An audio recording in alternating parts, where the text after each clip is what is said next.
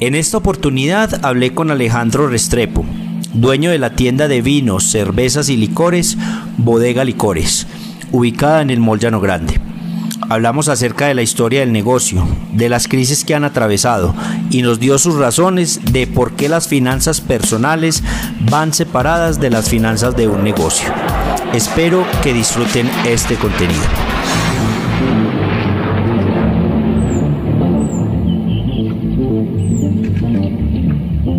Bienvenidos a lo mejor del Oriente. Soy Lizardo Murillo Arbeláez, un colombiano que quiere conectar al mundo con oportunidades de inversión, turismo y emprendimiento en el Oriente Antioqueño. Este podcast es la plataforma para traer personas, ideas o mensajes inspiradores para ayudarte a descubrir oportunidades y las ventajas de vivir e invertir en el Oriente Antioqueño. Ahora empecemos. Bienvenidos a un nuevo episodio del podcast Lo mejor del Oriente Antioqueño. Soy Lizardo Murillo y hoy con un invitado muy especial, un amigo desde la infancia, yo creo Alejo, de muy pequeños somos amigos. Y eh, que tiene también un negocio muy reconocido que ya es ícono del Oriente Antioqueño, especialmente del sector de Llano Grande. Hoy estoy con Alejandro Restrepo, el dueño de Bodegas Licores del Mall Llano Grande. ¿Qué más, Alejo, hermano? ¿Cómo vas? Lizardo, muy bien. Muy bien, bien. ¿cómo va todo? Excelente, gracias a Dios. Ah, bueno, me alegra, pano. Desde hace días te tenía por ahí anotado para invitarte y te agradezco pues que me resiste la invitación, pues prácticamente de un Ah, hermano. Con mucho gusto, papá. Eh, hermano, bueno, eh, como les contaba, pues Alejo eh, es el líder de la licorera, la que conocemos con la licorera de Llano Grande, la licorera del Mall Llano Grande, que se llama Bodega Licores. Y Alejandro pues nos va a estar contando pues el día de hoy como la historia, cómo empezó con el negocio y vamos a, hablar mucho de emprendimiento hoy, de, de las cosas buenas y, y de los retos que, que implica ser un emprendedor en, en esta industria eh, de la hostelería, en este caso de, de- de- en el caso de tener una licorera. Alejandro, entonces empecemos con eso, hermano. Contémosle a la gente la historia. ¿Cómo empezaste con el negocio? ¿Cómo empezaste con la licorera? Bueno, Lizardo, Bodega Licores, yo empecé con el negocio, o sea, el negocio ya estaba fundado cuando Sí. yo, ya- yo lo compré. ¿Cuánto Licores- llevaba? ¿Cuánto llevaba cuando eso? Bodega Licores llevaba, yo creo que ya fue 10 años cuando yo lo compré.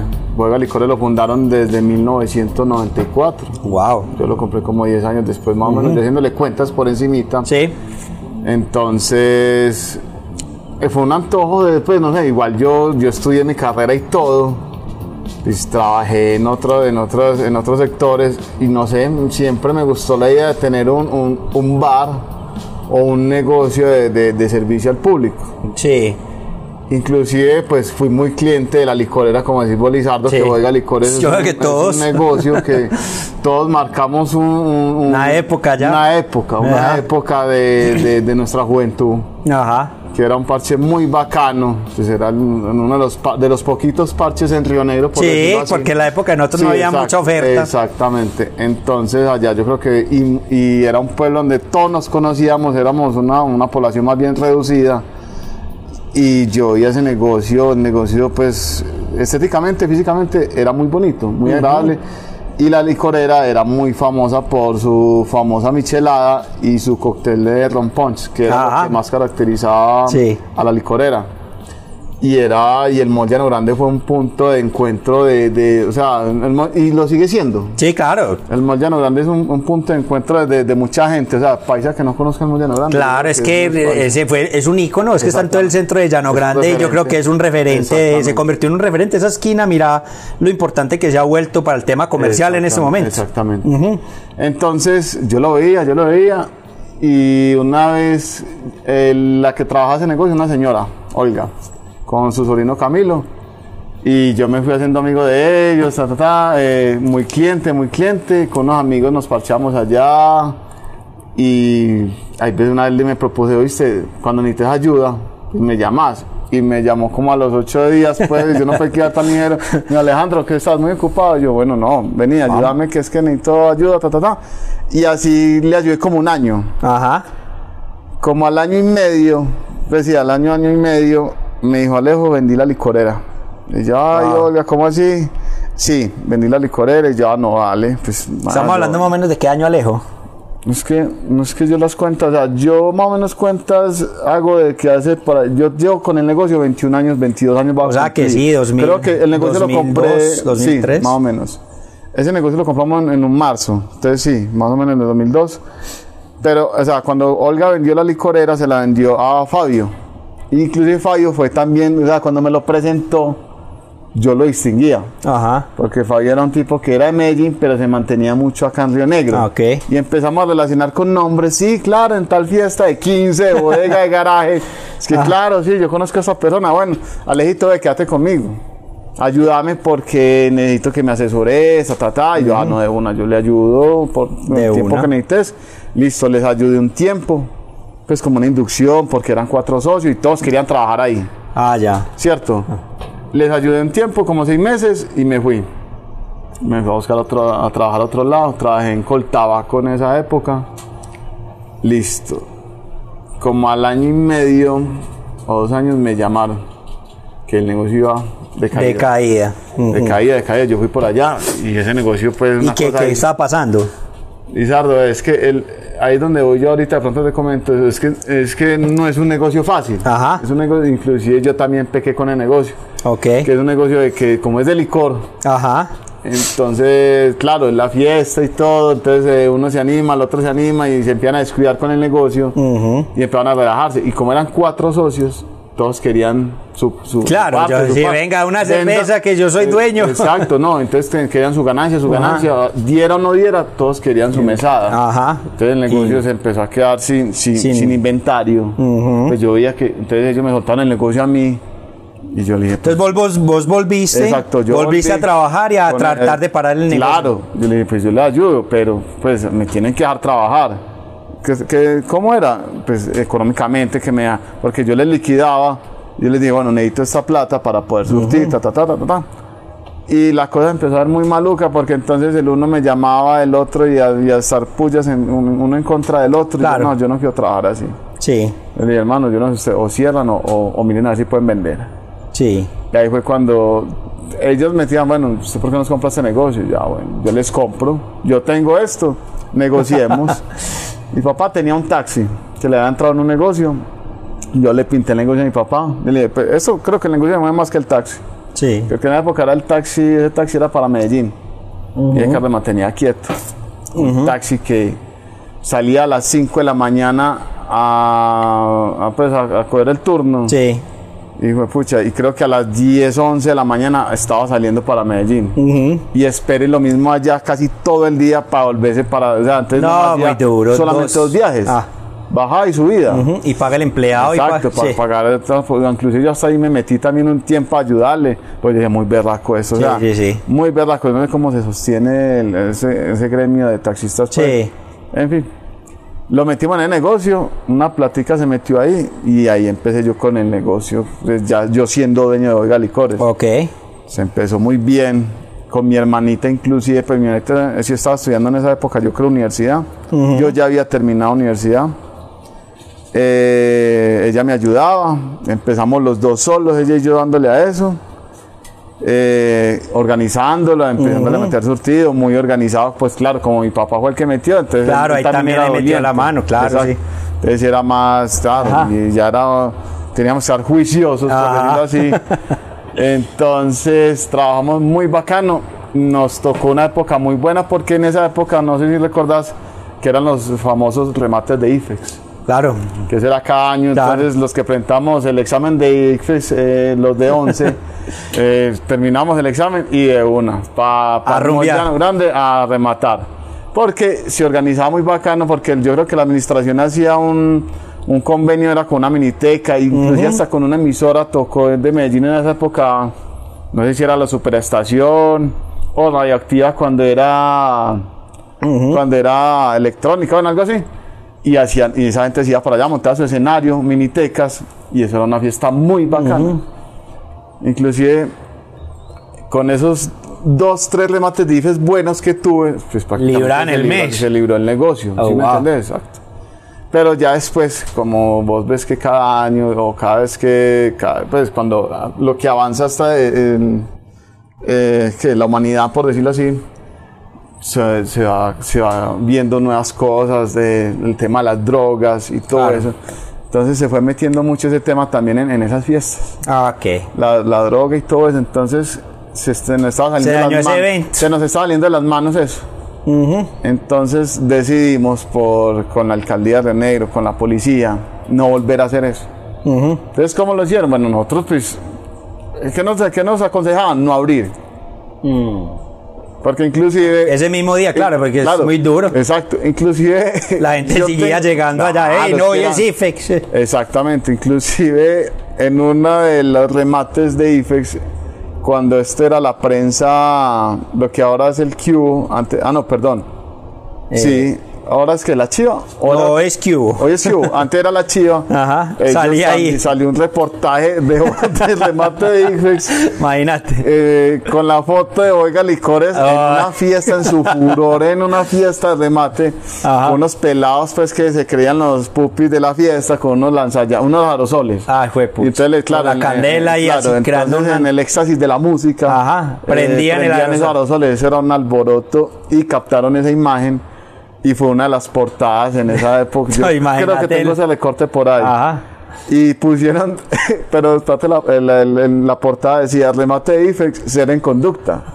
Lo que te decía, el mal comportamiento de los pelados, Sí. la droga, los, li- los borrachos. Sí, claro, es, es que realmente la, la, la- se pierde pues eh, en una rumba de esas se pierden los Claro, se estribos y desinhiba mucho, se desinhibe exacto, y se pierde las Y cosas. mucho menor. y Entonces ya mucho se menor las infiltrado. Lo- las mamás me no, imagino. Exacto, ¿sabes? no, y eso pía cédula y pía cédula, y eso se nos salía de las manos. Es que Lizardo era muy, muy, esa era Sí. miles de personas. Y no, entonces decidimos, listo. Se cerró eso. duro. Eso fue más o menos entre qué No, años. ya llevamos por ahí 10 años, yo creo que llevamos por ahí 10 años sin eso. Con este bochornito. Por aquí nos trajo la mamá de Alejo un juguito muy delicioso. Entonces, ¿qué Lizardo? Y sí, más, creo que más, más o menos 10 años, ya llevamos por ahí 10 años sin hacer ese, ese- Sí. ese evento. Bueno, eso terminó, bueno, mam, toca seguir. Claro, hay que toca seguir. seguir trabajando, innovándonos y seguir con la famosa michelada y Ron Pons. El mall también tuvo una época que era un... Eso ya atendía a gente famosa. Sí. Mucho modelo, mucho presentador, actor de televisión. Sí. Ah, una Es que bacana. digamos que Llano Grande siempre ha tenido y hasta ahora, antes ahora yo pienso que se está consolidando más como un lugar para, digámoslo, ¿cómo llamarlo? El jet set colombiano, el jet set criollo, claro. llega a Llano Grande buscando pues eh, divertirse, Exacto. tomarse No, y por la cercanía al aeropuerto. Al Me- ¿sí y a? Medellín, exactamente. Entonces, pero bueno, todo eso fue cayendo porque a medida que íbamos cada año, pues, empezaron a, a abrir nuevos negocios. También tuvimos un tiempo en la violencia, pues, que cuando eso estuvo eh, muy cercana a la violencia acá en Río, en el Sí. Con Sí, los claro. secuestros pues, que tuvimos en Don El Diego. Don Diego ahí, pues, que eso nos dañó fue mucho la cosa zona. Muy, muy complicada. ¿Qué pasó? Contanos a eso y contémosle a los, a los oyentes jóvenes Vea, yo me acuerdo- esas situaciones de esas épocas y que Sí. y, y el efecto que tuvo en el negocio. Ah, bueno, en todo el llano grande, porque yo me acuerdo que básicamente no había nadie. No, y es que mucho negocio se vio afectado por Sí, eso, ujú. mucho. Bueno, otros un poquito, pero más la gente de, de, de Llano Grande hacia, hacia Retiro, Sí. los comerciantes, eso sí se... Pero inclusive tocó mucho el corazón de nosotros porque inclusive uno de los secuestrados, eran un- varios, eran muy clientes de la Sí, licorera. claro. ¿Sí me entendés? Yo recuerdo, algunos Sí. estudiaban inclusive en Neafí Llano Grande, Exacto, muy exacto. conocidos. Este muchacho Juan Manuel, me Ajá. parece que llamaba a uno de ellos, muy conocido. En fin, fue un tema muy teso Sí. que marcó la historia de Llano Grande, ¿verdad? Estuvimos mucho, estuvimos duro, duro, por ahí unos tres años, mejor dicho, hasta que se cambia de presidencia y que se metió el presidente pues con, con las ganas y, y con el, y con el poder ahora sí de, de- de- de ponerle el Freno a toda esa situación. Exacto. De ahí retomó otra vez esa economía. Lentamente empezó porque veníamos mal, o sea, veníamos. Entonces estamos hablando que año 2006, 2008. Exacto, exacto. Y en- claro, empezó otra vez, y se empezó a ver ese efecto. Sí. Ese efecto de, de- de otra vez de que esto se está cambiando, la violencia se apaciguó y entonces la tranquilidad se vio en, todo, en, todo, en todos los sentidos. Sí, claro. Y para nosotros los comerciantes sí que más. Claro. Pero Llano Grande empezó a verse otra vez reactivado turísticamente. Sí. Pues de lo poquito que ofrecía Llano Grande en esa época, que era muy conocido la hostería Llano Grande, eh, Protomundos. la licor- el mol Llano Grande como tal, Sí. porque es que el mol Llano Grande no era solamente bodega licores. Es ir a- allá a encontrarse con los amigos. Exacto, porque tenía sus mesitas en las zonas comunes y era comprar en, en, en el, en, la, en la bodega licores, o era comprar su helado en Fruit, o El era perrito caliente. el perri- los perritos, las hamburguesas, sí, así me entendés. Y en sentarse, sí. Exacto. Y además el mall, creo que fue uno de los primeros moles en Río. Negro, por decirlo así. Sí, como el primer ejercicio, como casi que se fue convirtiendo como, o fue tomando pues como una, una dinámica de, de un mall gastronómico, Ajá, digámoslo así. exactamente. Y de encuentro, pues. Exacto. Y entonces, listo. Te retornó, retornó el turismo, por allá te ya después del 2005, 2006. Y, y yo creo que retornó también la inversión y otros restaurantes empezaron a abrir en la, en- Exacto, en la zona. Sí, sí, sí, sí, sí. Y así empezamos a darle. Después, eh, como te digo, es un es, es bodega licor, influye el licor. Eh, claro, entonces uno adolescente, uno tan pelado también manejando eso. También la, rumba con los amigos, entonces venga, tómese este, tómese este y así, o, cierre, vámonos de remate para X o Y punto, finca, casa, por ahí, o hasta en el parqueadero mismo del mono nos parchamos, porque también era la- el año de la moda de, de los De abrir la maleta. de abrir la maleta La los carro carros ya y que- ponga a sonar eso, e- ese sonido. Ajá. Y entonces, y ahí empezó un descuido mío con el negocio. Ajá. Entonces hablemos ahí de ese punto, que lo tenemos por aquí copiado en el guion del podcast. Metámonos de una vez en eso. Porque es importante diferenciar administrar un negocio de la rumba o tu diversión personal. Y cómo afecta eso un negocio para todos aquellos que están, sobre todo emprendedores jóvenes que están buscando, Ajá. queriendo incursionar en este tipo de negocios, constando un poquito de la experiencia y cómo superar esas crisis. Mira, eh, claro, entonces empecé, claro, a relajarme. Entonces, ¿cómo relajarme? Claro, me levantaba en Guayaba, vuelto mierda el otro día. Eh, y entonces a descuidarme con, con los proveedores. Entonces, ¿cómo descuidarme? Pues, pucha, claro, como me gastaba la platica que no se debía gastar Ajá. exactamente, entonces me sentía alcanzado. Y alcanzado, entonces, claro, no poderle pagar a un proveedor, mm, no, no me dejan la mercancía. Entonces, eso empezó a, a que el negocio se empezara a ver eh, un poco Vacío, vacío, claro. exactamente. Y, y yo dije, "Jue madre, ¿yo qué hago aquí? Entonces, aguante, aguante. Entonces, ¿cómo aguantaba? Eh, me buscaba otro proveedor por otro lado que me fiara. Entonces, trataba, bueno, ya, habría- ya que habría un hueco, eh, buscaba tratar otro proveedor. Entonces, ese me, ese me, me despachaba mercancía. Y entonces con lo que poquito que vendía eh, Le pagaba al que está al más otro, atrasado. Exactamente. Y así empezó esa cadena. Me- no me dio. Claro, eso O sea, llega a un punto en que pensé que iba a explota. lograr, yo pensé que iba a lograr a, a- a- Organizarse a otra. organizarme, pero no. Entonces, ¿qué me tocó? Claro, uno bien pelado, ¿para dónde va uno? ¿Para donde los papás? Porque mi papá... ¿Qué años ya estamos hablando más o menos, Alejo, ahí? Estamos hablando en el 2000... A ver. Más o menos, más- 43, una, 2002, 2010 más o menos. Ya, 2010, ok, ya 2011, entrando en la más. segunda década de los 2000. Ajá. ¿Y qué? Entonces me tocó hablar con mi papá porque igual el, el negocio lo empezamos con mi papá. Claro. Mi papá ya se había relajado pues al ver de que... me Ya, estaba marchando el resultados, negocio. exacto. Y entonces eh, ya el negocio lo tenía más yo, ¿sí me entiendes? Porque mi hermanita seguía estudiando y yo ya tenía un empleado. Entonces me tocó chillarle a mi papá, venir acá con la cabeza agachada, porque yo soy de los que eh, no tengo como ese ego, ese orgullo Ajá. de que no, yo no me puedo mostrar la debilidad a mis papás o a X personas. No, todos tenemos problemas y todos somos vulnerables, Alejo. Entonces hay que, hay que, hay que No, reconocerlo en su momento. Total. Entonces eso hice yo. Vine por mis papás, les chillé, está pasando esto, esto, esto. Se debe esta plata, se debe parte de la administración del mall. Con el arriendo sí nunca falté, porque yo decía, si es que yo falto, porque vos sabes que eh, Ajá. cuando es un local arrendado, Ahí sí si vos ya- faltas por ciento tiempo, te quitan Ahí el sí ya se acaba todo, sí. Exactamente. Entonces, sí fui muy cumplido con eso, pero muy duro, o sea, muy de las uñas. Y entonces les chillé a mis papás, me dieron la oportunidad. Me dijo, bueno, vamos a pagar esto. Vamos a organizarnos. Pero vamos a Como organizarnos, familia, vamos me a imagino. ya. organizarnos, hermano. Voy a estar encima de vos. Eso sí, vos la volvés a cagar a Alejandro y chao. negocio. Allá vendamos y eso. Sí, chao. Listo. Y aproveché esta oportunidad. Y dije, no, eso va a ser uno. Es que yo creo Claro, que. hay veces- exacto. Entonces te, te hago esa pregunta, o sea, para aquellos que quieren emprender, eh, eh, contarnos de la importancia que tiene el líder en ese, en ese funcionamiento y en ese, en ese, sí, en ese funcionamiento del negocio. Contanos un poquito de eso. ¿Por qué el líder tiene que estar bien y por qué tiene que estar centrado? Porque es que eh, cuando vos estás, eh, cuando uno como, como dueño o jefe de un negocio, o sea, desde que vos te levantes, yo vea, desde ahí aprendí otra cosa, perdón, ah, voy a meter un poquito el tema de la religión. Sí, Siempre he sido muy creyente, sí, siempre he sido muy de Dios, entonces eh, eso, eso ayuda mucho, Lizardo, Claro. desde que vos te levantes con el pie derecho y vos le encomendes el día a Dios. agradeciendo. agradeciendo. O sea, eso es uno de los pilares. Y así empecé. Entonces, desde que y vos estés bien, o sea, desde que vos positivamente te levantes Ajá. bien, vos como que reflejas eso, si vos tenés empleados, bien. allá con tus empleados o ahora en el caso de nosotros ya que tenemos nuestras nuestra esposa, esposa y todo, eh, todo, va- Todo- todo el día sigue bien. Exacto, todo va a fluir. O sea, obviamente van a haber obstáculos. Pero entonces, ¿eso qué me ayudó? O sea, de que vamos a meterle la ficha. Es, es la mentalidad que vos le pongas al negocio. Claro. Vamos a meter la ficha. Vamos a, a- a- a mover.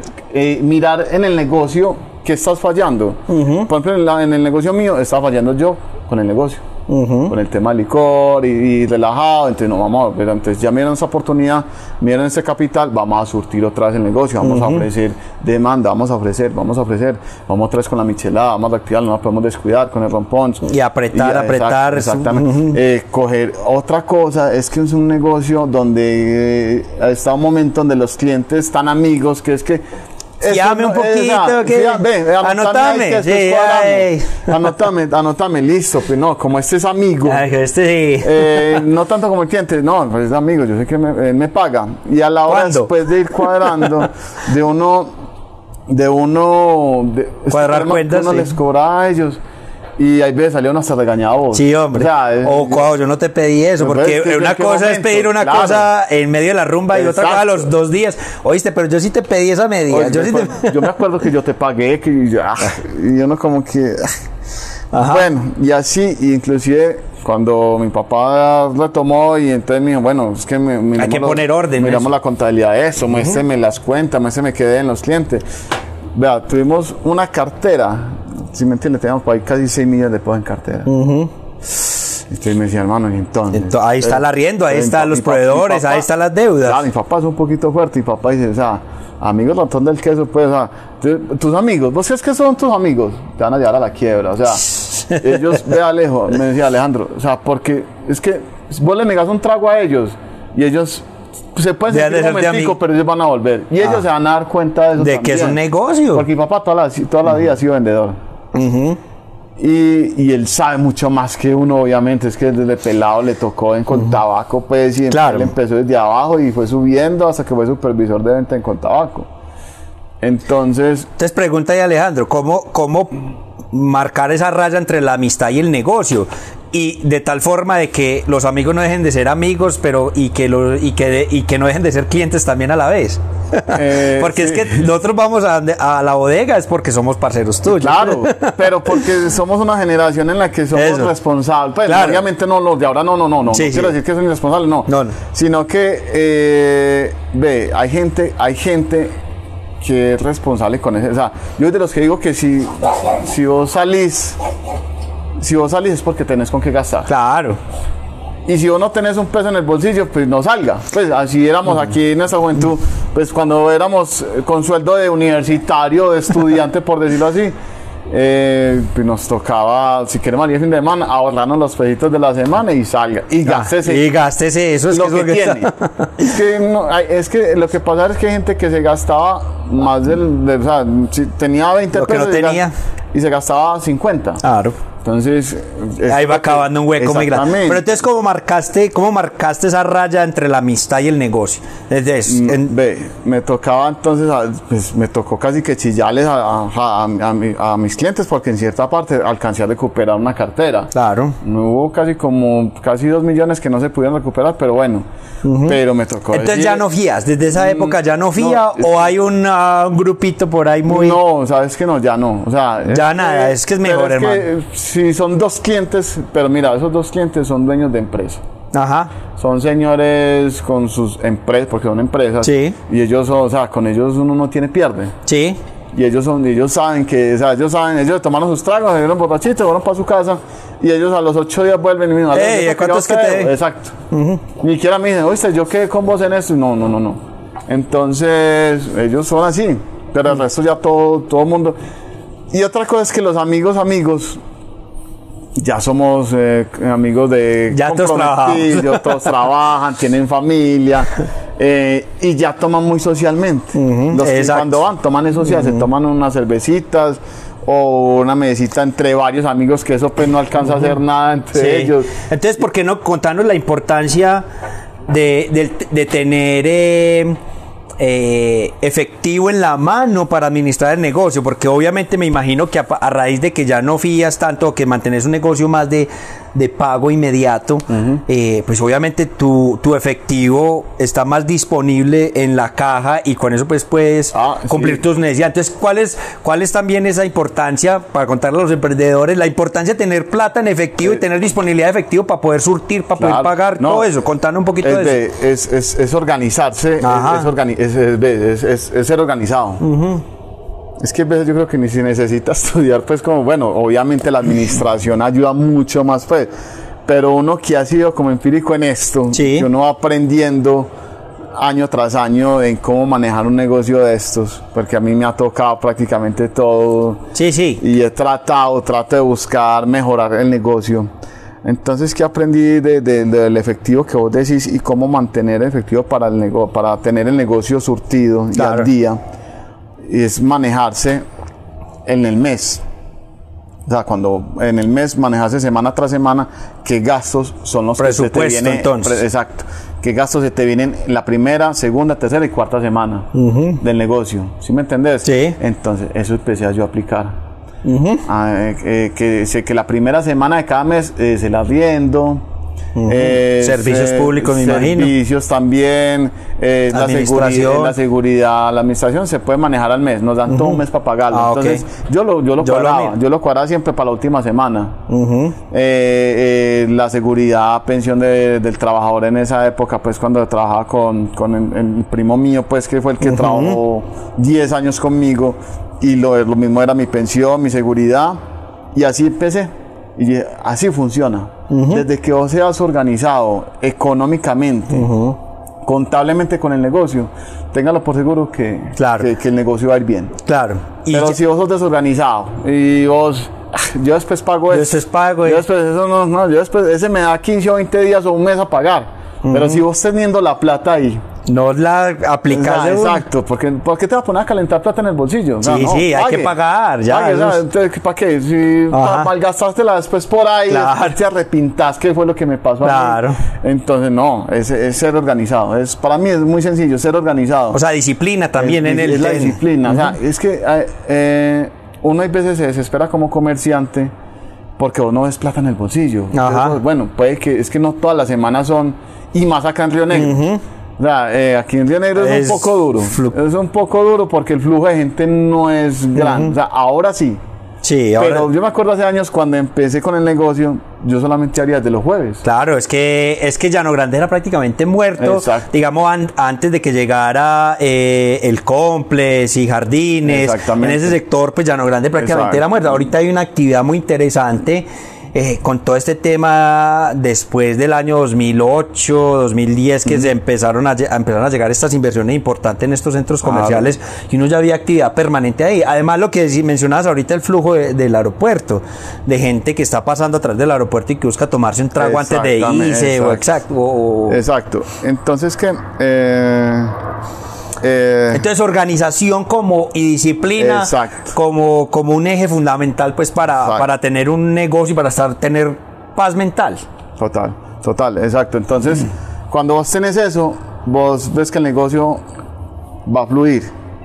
Es lo, ah, entonces lo que yo iba, que vos hay veces te preocupás por no tener ese efectivo en el bolsillo, pero... Pues hasta que logro que pagaste pero- pero todo. vos miras el negocio y... Está y este- surtido. Está surtido. Y bueno, ¿de dónde- y pagaste todo. Exacto, entonces no, pero es, es lo que yo te decía, de- con, es- con Dios todo se puede y no, y si no, si no fue este fin de semana, va a ser en el transcurso de la semana. Exacto. Y así Entonces ahorita abrís toda la semana, Alejo. desde los martes. Qué bueno, entonces martes descansas lunes. Yo descanso lunes y martes. Ok. Ya tengo dos empleados porque igual el negocio ya ha demandado más, más gente, por Claro. decirlo así, porque acabamos de hablar ahorita que como Leonero está creciendo, Sí. Entonces es más la demanda de, de- de gente, si me entendés?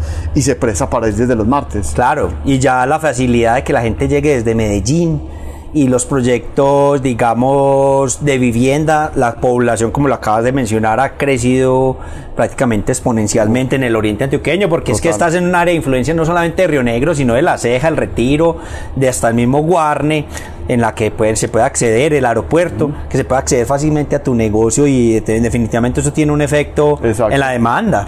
Total. Bueno, que...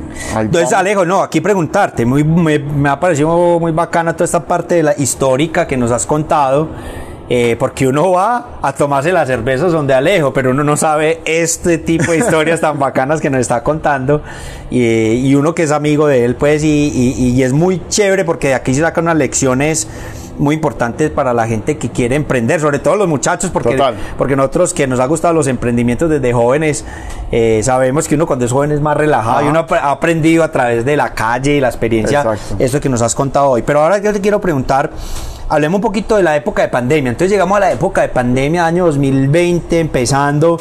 Eh, ¿Qué pasó con Bodega Licores y qué, y qué estrategias tuviste que, que establecer para, para darle una viabilidad al negocio? Bueno, cuando empezó la pandemia, eso empecé a ver noticias, yo me acuerdo cuando empezó en diciembre el primer caso por allá, eso fue como en noviembre o en diciembre Eso fue 2019. para China, Ya eso. empezó en China, ya, Eso no llega acá. eso no llega acá. Entonces, eh, no, eso no llega por acá. Bueno, empezamos diciembre, diciembre bien, diciembre la temporada de Sembrina en Llano Grande es buena. Ha bajado un poquito, no sé si es que el turismo ha variado mucho. Claro, la gente ahora está saliendo más. Claro. Entonces, pero pues, eh, entonces... eh, Llegó pero- marzo, marzo del entonces 2020. Llegó marzo. Hijo de pucha. Primer Eso- caso de COVID en eh, Colombia. Primer caso. Inclusive cuando yo empecé a ver que la cosa estaba entrando a Colombia, le dije a mis trabajadores, tapabocas, Ojo. tapabocas, tapabocas. Me pucha, me empecé a asustar.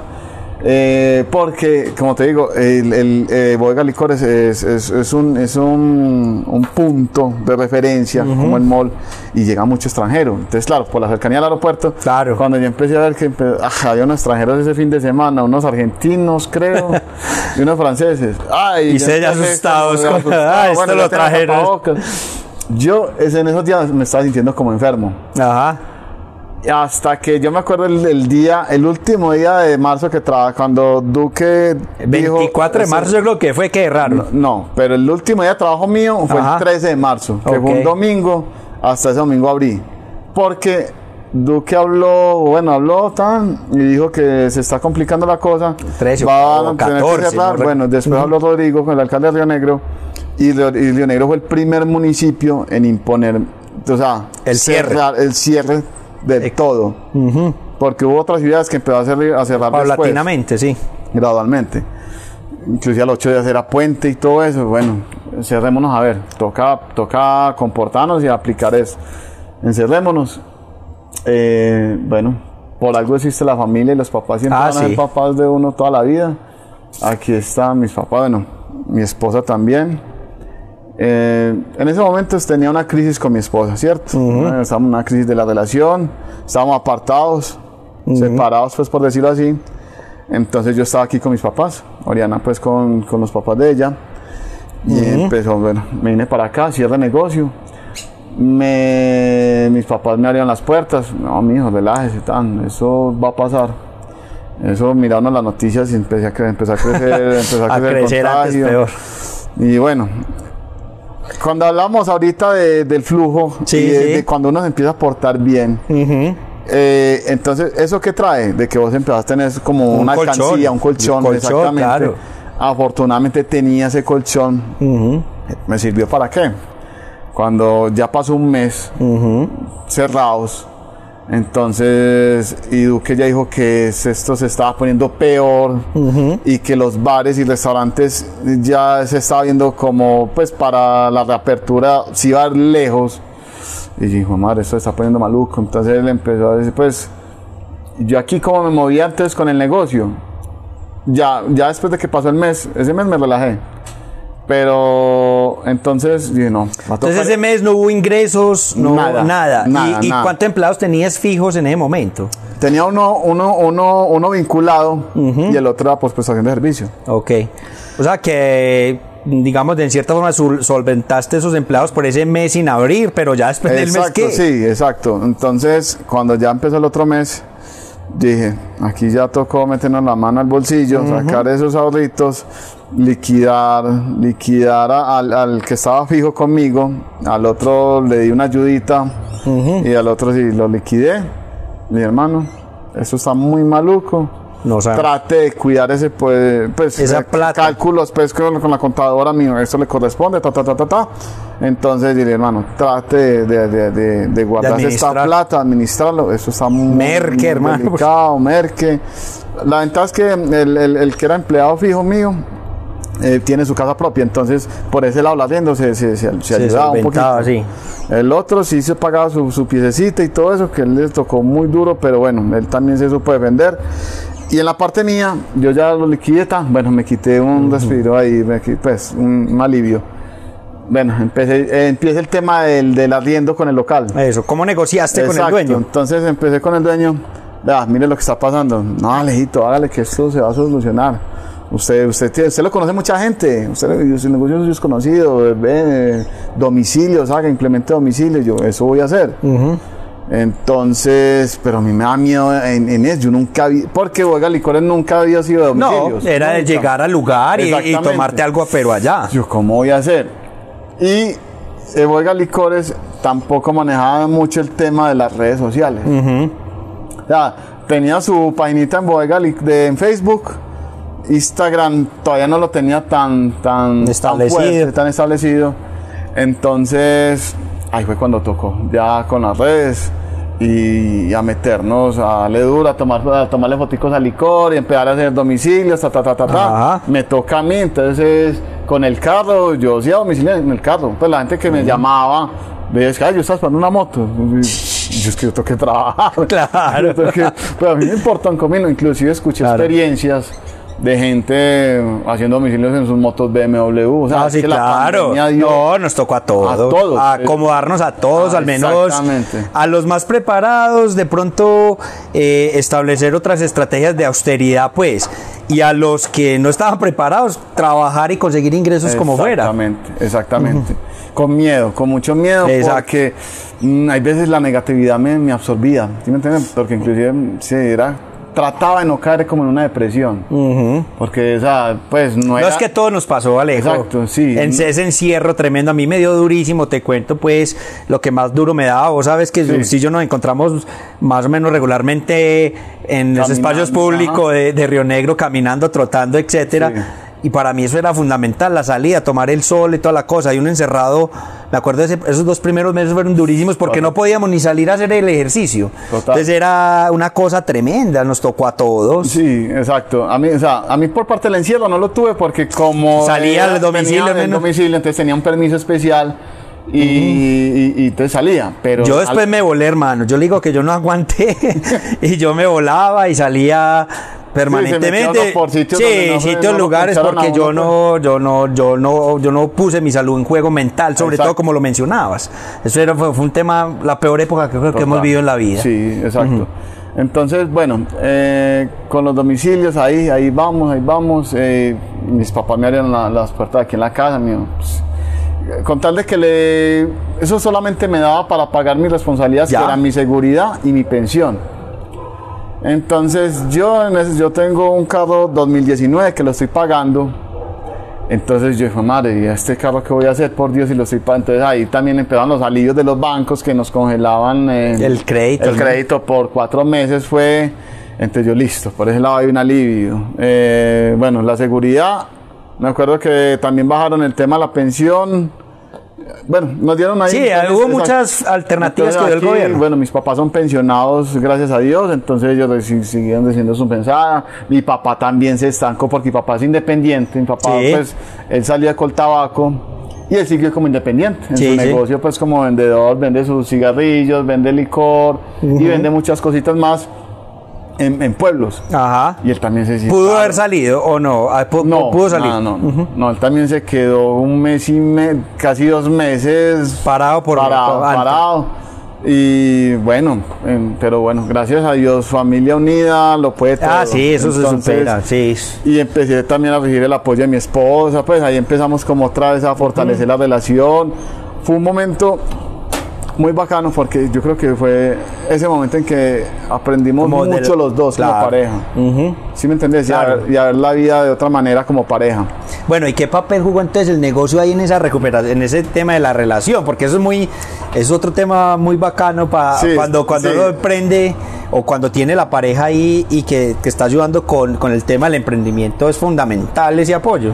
Espérate, pues. Mi esposa, me, feliz porque, bueno, estábamos otra vez juntos, parecíamos como novio. Entonces, cuando, como ella es, eh, eh, ella trabaja en la, en la- en la parte de salud, entonces tenía su permisito especial. Entonces, claro, Claro. ella se podía movilizar hasta acá. Entonces, aquí se quedaba, éramos como novios. Me ayudaba, pues, con los de ahí. Tuvimos fines de semana que había flujo de, de- de Claro. trabajo. ¿Y el inventario lo tenías en la casa de tus padres o en el No, mismo eh, negocio? En, el- en la casa de mis papás. Me lo empecé a traer poco a poco y yo empecé a desocupar el negocio. Ah, bueno, ahí voy con lo del local. Hablé con el dueño y me dijo, págueme como puedan. Pero págueme como pueda, era que él no me, no No me, rebajó. no me rebajó nada. Sí, sí, págueme. Y págueme como 20. pueda, dos millones y medio al mes. Wow, no, es es mucho. O sea, yo dije, no, es que esto no me da por Dios. Al último es que, bueno, pague la administración del, lo- del, de- del local. Yo, Es que tampoco, porque es una administración alta. Y no, no, o sea, no me da. Yo le alcancé a pagar dos meses eh, eh, del colchoncito que tenía. Cuando empezó la pandemia en marzo, yo ya tenía ese mes pagado, ¿cierto? Ajá. pagué abril. Alcancé a pagar abril con la administración. Con el ya ahorro. cuando empezó a- no, ma- marzo, abril, mayo, ya estaba, no, es que no me da, no me da, no, o sea, lo que estoy haciendo no tampoco es que me esté haciendo, es que no me da, o sea, no Sí, era, no, era- el hecho era de muy lo básico. No era el hecho de aprovecharme tampoco de- del, del dueño, es que yo, yo le decía al dueño. Sí, porque el dueño también depende de, dependía de esos ingresos Es que para, no me da, seguir decía. pasando la bola, Exacto. porque el dueño también tiene que pagar. Y, Claro, yo le decía, es que no me das, que venís, ven- un fin de semana para acá. Y mirás que es que si me llaman 10 veces a domicilio, o sea, es mucho. O sea, es- entonces eh, yo le dije, no, le entrego. Entonces, eh, eso fue otra de las cosas que el gobierno sacó de, con- de, de agraciarse con los comerciantes. Sí, claro. Es que pues de que no cobran esa multa, que la penalidad pues como viene en, Sí, cada cliente, contratos. exacto. Entonces yo le dije, hermano, yo le tengo que entregar. Con el, ah, bueno, entonces ve, págame, págame aunque sea la mitad pues de la administración y me entregué. Bueno, le tipo mío, pague eso, hermano. Pague eso, viejo. Despréndase de eso. Yo sé que es muy duro, muchos años, pero hermano, sí, que sea lo que Dios quiera y nada, vamos para adelante. Entonces, le vamos a entregar, porque yo estaba cerrado a eso, a entregar el local. Pero yo veía, por Dios, eso cuando yo salía y veía esas calles cerradas, No, no, todo, un todo, panorama desolado. Hablaba con amigos míos comerciantes y aguante, aguante, aguante, aguante. Pero mío, no, lejos, usted tiene que es lo mejor, tiene que entregar. Bueno, ¿y cómo, y cómo, y qué pasó? Entonces, ¿cómo volviste al local y empecemos a meternos en el presente, desde ya de la reactivación económica Bueno. para acá? Entonces, ¿cómo, cómo, ¿cómo volviste a recuperar el local? Y metamos ahí de una vez Alejo el tema de esa ampliación hacia atrás, que, que eso Sí. quedó muy bacano, el local quedó muy chévere con ese nuevo espacio que habilitaste en la parte de atrás y, y bueno, y con- contanos, ¿cómo recuperaste Bueno. el local y cómo pasó todo lo que está pasando ahora? Estuve cerrado nueve meses, desde marzo hasta octubre. En septiembre, creo que a finales de septiembre fue que empezaron a darle espacio a salir, pues que ya nos habían dejado salir. Es que yo estoy perdiendo el tiempo. Como en junio fue que nos empezaron Sí. a salir con el pico y cédula. Eh, empezaron a flexibilizar Los días todo. pares, impares, bueno, todo eso. Y bueno, los negocios empezaron a darle credibilidad a, lo- a ciertos restaurantes, ta, ta, ta, ta, ta. Bares todavía no, que bares todavía no, que bares todavía no. Y hijo de madre, yo quiero decir, bueno, aguante, aguante. Fueron los aguante, últimos, aguante, hermano, es que fue lo que más... Aguante, cuando llegó septiembre, que ya el presidente dijo, pueden abrir bares, pero con unos requisitos, pues, una cosa exagerada, absurda, pues, que... Bueno, usted, lo Exacto. que sea, pero- No, bueno, hágale, vamos, entonces, vamos a tocar puerta de la alcaldía, bueno, vamos a decir que, a buscar qué es lo que hay que hacer, los requisitos, había que sacar un papel, ta, ta, ta, ta. Y yo, listo. Primero el local, yo ya había Ah. entregado local. Y mire cómo se te dan las cosas, Lizardo. Yo empecé a recorrer todo Llano Grande. Ajá. Yo no quería como volver al mall. Porque, bueno, esa parte no la conté. Porque antes de pandemia yo venía como en caída en el... Pues esa parte, tuve unos seis meses que el negocio iba como, un lento, bache, sí. como lento y de para abajo. Y problemas con, con mis trabajadores, con el que trabajó conmigo toda la vida.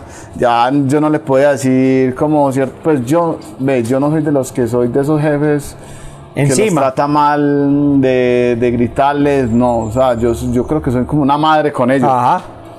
Porque no Pero también hay que establecer unos límites y poner sí, una responsabilidad. sí. Sí, yo te entiendo porque también lo he entonces, bueno, entonces eh, eso venía muy de para abajo. Yo creo que hasta por algo pasó lo que pasó. Porque ahí es donde cuando volví, cuando encontré el local, ah, lo que te decía. Buscando por Llano Grande, entonces llegaste al Ah, mall y... eh, yo no quería volver al mall. Ajá. Yo, yo averigüé otros locales, yo visualizaba la licorera hasta más grande porque veía unos locales gigantes, pero unos arriendos venenosos de, Ajá. de tres y medio, cuatro, cinco millones. No, no, eso se me sale, pues. Sí, sí, sí. Yo le doy hasta tres. Pero de ahí para allá, de ahí para allá, no me daba. Eh, fui al mall y bueno, ¿qué locales hay acá? Ah, eso está ese, ese, ese, pero bueno, yo no, no me gusta ese punto. Resulta que uno de los dueños de, de los locales del mall, eh, he sido amigo de, de muchos años y es uno de, de los referentes, por decirlo así, don Jaime es don Jaime Papá, porque es don Jaime Papá y don Jaime Junior. Ajá. Don Jaime Papá fue el que yo conocí, que era el dueño de Joggen Fruits, Ah, ok, de los sí, helados sí. de Joggen Fruits de toda la vida, que fue el primer negocio de helado de Claro, en sí, sí, sí. Colombia. Y me llamó, Eh. que me llamó. Y me decía, Alejito, ¿verdad que usted por aquí en el mall buscando un local? Yo, Jaime, pues sí, es que coge el mío. Yo, pero, ah, allá lo estoy remodelando porque por la pandemia el local a lo que ellos se los tenían arrendado era una, una casa de cambio. Claro, pues antes también trabaja de la mano con el aeropuerto, claro, con claro. el dólar. Sí, sin Pues, viajes, que- claro, qué ingresos iba a tener, qué cambio iban a hacer, pues, entonces antes también tuvo que entregar. Ángeles me- Los ángeles me dijo, porque me quisieron entregar, porque yo no les cobré absoluta, un- un- no les cobré un peso. Ni, a- ni, ni en De el momento de la pandemia ni a futuro. O sea, el, el- el- un señor, un señor que Consciente, hablar con pues, él, hablar con él es muy bacano, porque es un, un señor que sabe demasiado. O sea, eh, la experiencia de tipo en la parte económica es, Sí. por eso tiene lo que él tiene. Entonces me dijo, ¿cuál local? Y yo sin un peso en el bolso, pues yo no tenía mayor cosa, porque te decía que Claro, esto- estaba, esto estaba me estaba dando y no aguantarme. Sí, sí, sí. Y yo, bueno, al menos tengo surtido para empezar. Pero había que meterle algo Alguna al negocio. cosita al O sea, el negocio, había que, había que eh, remover- o sea, empezar Organizarlo. desde cero, organizarlo. Porque ese negocio me lo entregaron Coco. Listo, me lo entregó. Y yo, bueno, ¿qué vamos a hacer? ¿Qué vamos a hacer? Yo tenía mi bicicletica, yo soy, me encanta montar bicicleta de ruta Claro. y tenía una buena bicicleta. Vamos a venderla, va a tocar venderla. Llamé a un amigo mío que tiene una bicicleta, yo ayúdame a vender esa bicicleta. Publiquémosla, ta, ta, ta, y en ocho días me la vendió por un buen precio y con eso hice, traté, hice el local. El local, armaste todo la, la adentro. pintura, la barra, ta, ta, ta. Mesitas. Eh, las mesitas, pues todo, el- todo el inventario Ah, del local, por ahí. eh, todo eso está guardado acá. Entonces lo que hice fue organizar las mesas, las pinté, las lijé, o sea, t- como si fuera todo nuevecito allá. Las neveras yo las había entregado, unas las, vendí, pero eso es lo bueno de uno tener amigos vos. Claro. Como tengo varios amigos de gremios, de restaurantes y Ajá. todo, entonces André, André Rendón, el de Doña Rosa. Claro. Ese man se porta demasiado. Qué es bueno. un- no, mejor dicho, no hay como agradecerle, weón. Eh, mío, Alejito, lo que necesite.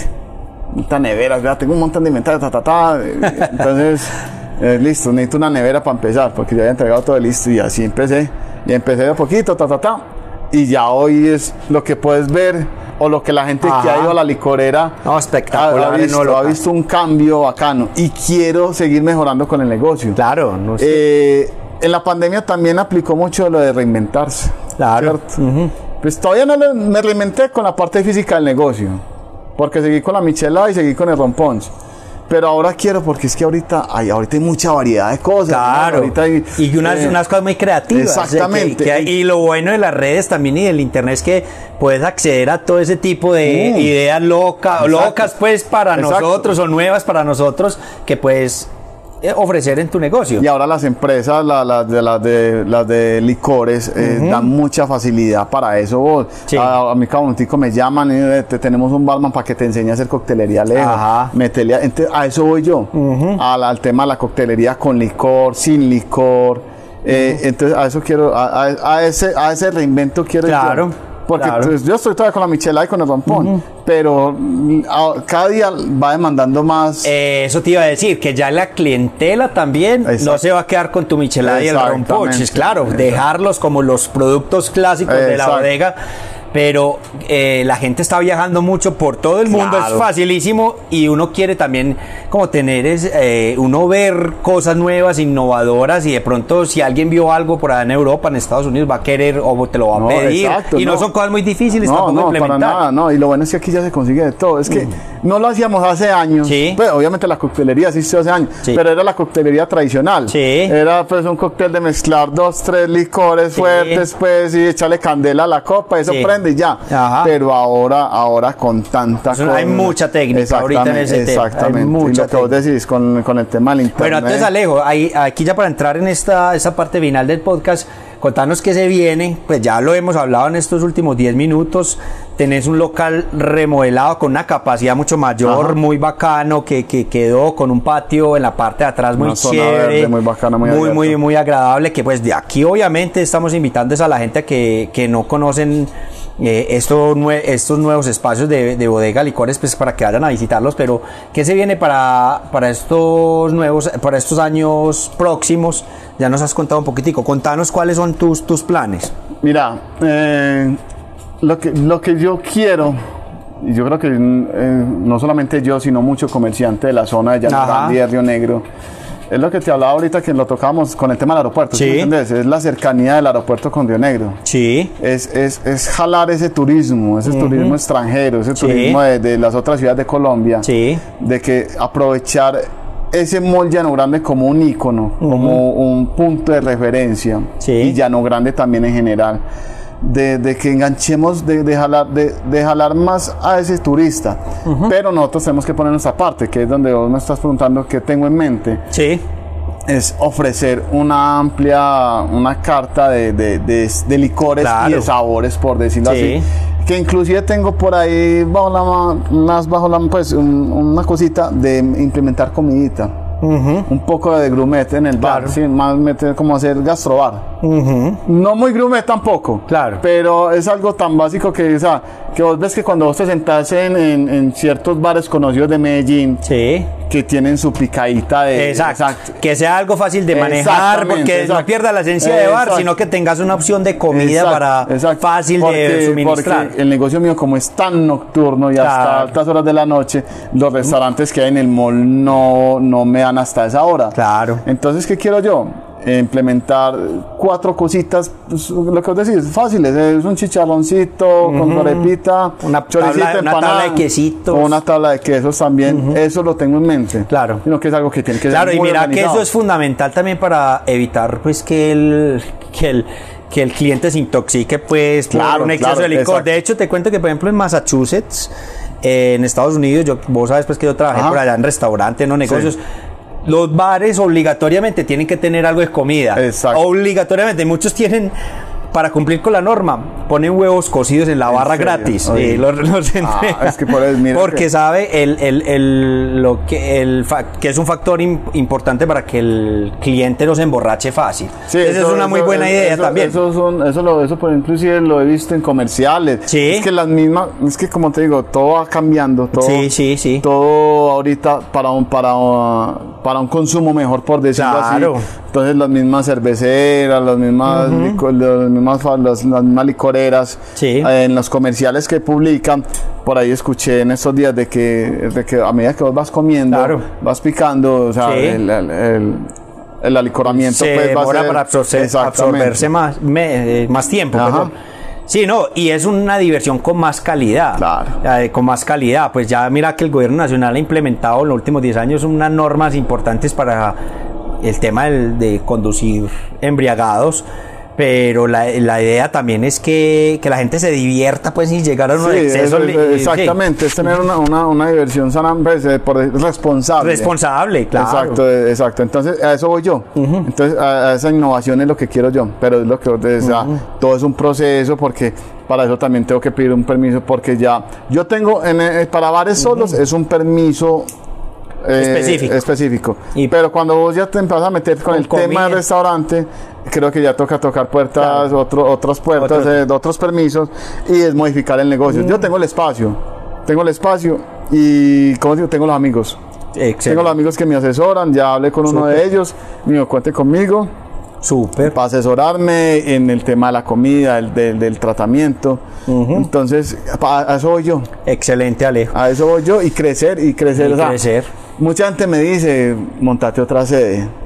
Pero, eh, Lizardo, es- es- son años. Esos años me ha, me ha dado mucha experiencia. De pronto una sociedad. Pero uno Una especie de franquicia, pues, eh, sí, pero, pero uno solo es complicado porque es un tema muy absorbente, es un negocio, Claro. muy, es un negocio muy agradecido. Sí. Por decirlo así, por lo que te dije al principio. Sí. Bien manejado. Bien organizado, Bien sí. organizado, vos ves tus resultados. No te vas a hacer millonario pero te va a tener tus bolsillitos Una estabilidad una estabilidad económica. buena buena y pero para vivir para ir bueno Bueno, ahorrar, pagar tus ahorrar, pensión, tus- exactamente y crearte como una alcancía a futuro ¿sí me entendés? entonces a eso a eso voy y Sí. es un parche muy bacano No, muy bacano, muy bacano, Alejo. Bueno, Alejo, eh, se nos acaba el tiempo, pues nos quedaríamos aquí hablando Ah, de no, más cosas, sí. eso que no contamos experiencias de las cosas que han pasado Total, allá. total, Eh, Eso alcanzaste a contar algunas al principio, pero yo te quería agradecer pues por este espacio tan bacano. Yo pienso que hoy más eh, que venía con otra expectativa de hablar de otras cosas, pero yo creo que lo que aprendimos hoy fue de negocios, hermano. Esto se este podcast, este, este capítulo No, de- no, yo creo que- hablamos de responsabilidad del líder, de pagar tus, de tener tus, tus, tus cuentas a- a- al día y pagarlas a tiempo, lo importante para la paz mental de, de- del liderazgo. Hablamos del momento de crisis de la pandemia, todos esos temas tan importantes que, que tiene que saber un, un dueño de negocio. Ajá. Entonces yo no sé, Alejandro, danos unas palabras finales y, y te invitaré pues de nuevo más adelante. No, obviamente. Lizardo, no, primero que todo, gracias por tenerme en cuenta. Claro, Gracias no, por tenerme en cuenta. Y que, no, para la gente que escuche el podcast de, de Lizardo eh, y los que quieren emprender, no lo piensen dos veces. O sea, Claro. emprender es bacán, no es fácil. no, es fácil, exacto. Pero vos, si vos estás ahí, eh, eh, persistís y ante todo Dios y con mucha madurez. Es de estudiar, es de estudiarlo, no a la loca, Sí, porque sí. vos que una plata y vos, ah, vamos a montar un negocio aquí. Y que ya funcionó, Y no, también hay de- que analizar eso. Exactamente, es de tiempo. Y, y acá en Río Negro, y más acá en Río Negro, que es, un nego- es una ciudad competitiva, se está volviendo competitiva. Muy competitiva ya, Entonces, competitiva. entonces nada, es para, Para adelante, adelante. para adelante y con la ayuda de Dios. Ayuda, no, y ante todo, gracias. Gracias pues, por, la, por la invitación. Bueno, Alejo, te agradezco pues de nuevo, hermano, por, por recibirme, por, ah, por darnos esta clase de negocios, hombre. Eh, muy, muy chévere, aprendimos mucho el día de hoy. Y bueno, a toda la gente que nos escucha, pues nos escuchamos en una próxima oportunidad. Y muchas gracias por seguir el podcast Lo Mejor del Oriente. Chao, chao.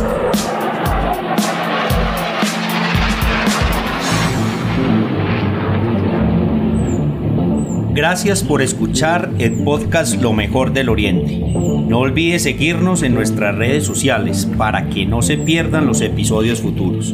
Compartan sus comentarios con nosotros si les gustó este episodio. Y si usted quiere conocer más acerca de lo que el Oriente Antioqueño tiene para ofrecer, asegúrese de visitar nuestra página lomejordeloriente.com. Hasta la próxima.